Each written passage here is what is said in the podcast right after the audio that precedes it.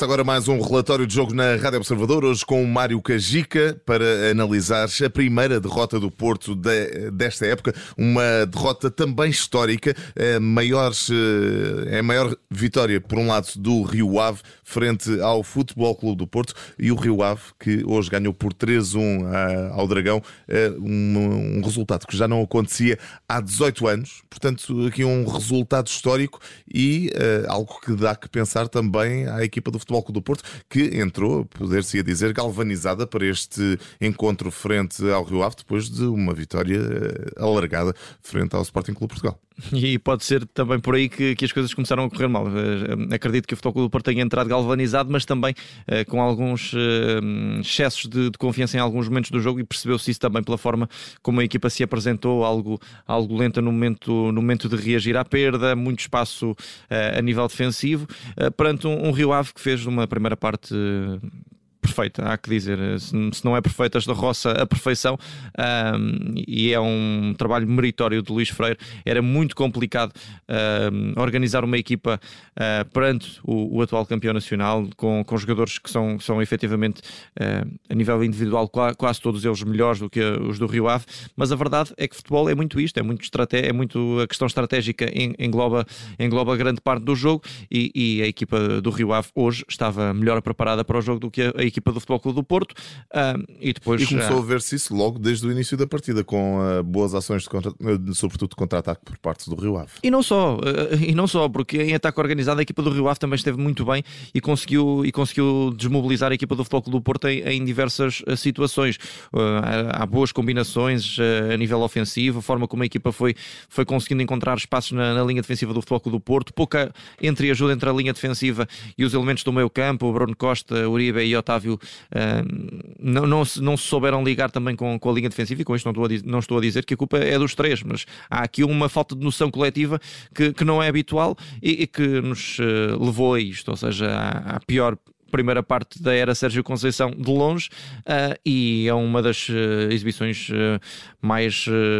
mais eu, eu, eu, queria, eu, não queria sequer dizer a palavra abaixo da expectativa porque há aqui, há, houve aqui uma exibição muito mediana do Futebol do Porto em, em, praticamente todo o jogo e, e foram raros os momentos de, de, bom futebol na equipa azul e branca. Um Pepe e um Otávio desinspirados e um Taremi debilitado poderão ter sido explicações para este para este desar do Futebol Clube do Porto ou vai além disso? Vai além disso. Uh, apesar de, apesar de, de, de, terem existido muitos problemas individuais uh, e, e, e, podíamos falar de grande parte dos jogadores do Futebol Clube do Porto neste encontro. Um, e, e, creio que Sérgio Conceição ao intervalo retira três, mas é, que já falámos nessa questão, podia ter tirado outros porque houve aqui muito, muito problema que não foi resolvido. E depois há a tal questão central de que falámos durante a transmissão do jogo, ou seja, um, começa aqui a, a, acontecer um problema que já não é uh, novo, ou seja, um, falta organização, falta algum critério do, do, no meio campo, falta um jogador, enfim, não, não quero dizer que falta Vitinha, mas falta um jogador com características de Vitinha. E, e o Sérgio Conceição tem dito, faz todo o sentido, ou seja, não vai substituir Vitinha por outro jogador igual a Vitinha. Tem agora jogado Bruno Costa, já jogou Gruitch, que são jogadores completamente diferentes, mas a verdade é que o Futebol Clube do Porto tem de começar a perceber que uh, quando não há Otávio ou quando Otávio não está inspirado, não tem jogadores que saibam fazer essa gestão do, do jogo, não, não tenham esse, esse discernimento em certos momentos e, e, e perceber se André Franco é esse jogador ou não. E ainda haverá tempo, no caso de André Franco não ser esse jogador, haverá tempo para ir buscar um substituto, Vitinha, eh, até ao, até ao fecho do mercado? Eu diria que sim, porque uh, olhando para a equipa do Futebol do Porto, uh, lá está, nem, nem, as coisas eram, eram perfeitas antes, antes deste jogo, nem, nem estão tão más uh, depois dele. Mas é, essa é uma evidência, ou seja, o Futebol do Porto continua a precisar de, de um jogador diferente, de, diferenciado naquele meio campo, porque... Até porque tem uma Champions à porta. Exatamente, e, e, e, a temporada é longa, há muito uma sobrecarga grande de jogos. Uh, e vamos perceber que há muitos destes jogadores que vão ter de, de, ter aqui alguma, alguma rodagem, porque se o Futebol Clube do Porto continuar a, a, entender que grande parte da, da, sua organização ofensiva e defensiva tem de partir de Uribe e de Otávio, vai ficar em maus lençóis, porque naturalmente a equipa precisa de outros tipos de opções. Não foi apenas o Futebol Clube do Porto que esteve mal, o Rio Ave esteve bem e houve, bem. houve jogadores que estiveram acima da média. Quem foram? eu, eu, eu, não, eu não queria individualizar muito, mas a verdade é, é, que e, vamos, vamos primeiro a esse ponto central. Coletivamente, esta exibição do, do Rio Ave merece todos os elogios. Foi muito consistente. Perfeita. Um,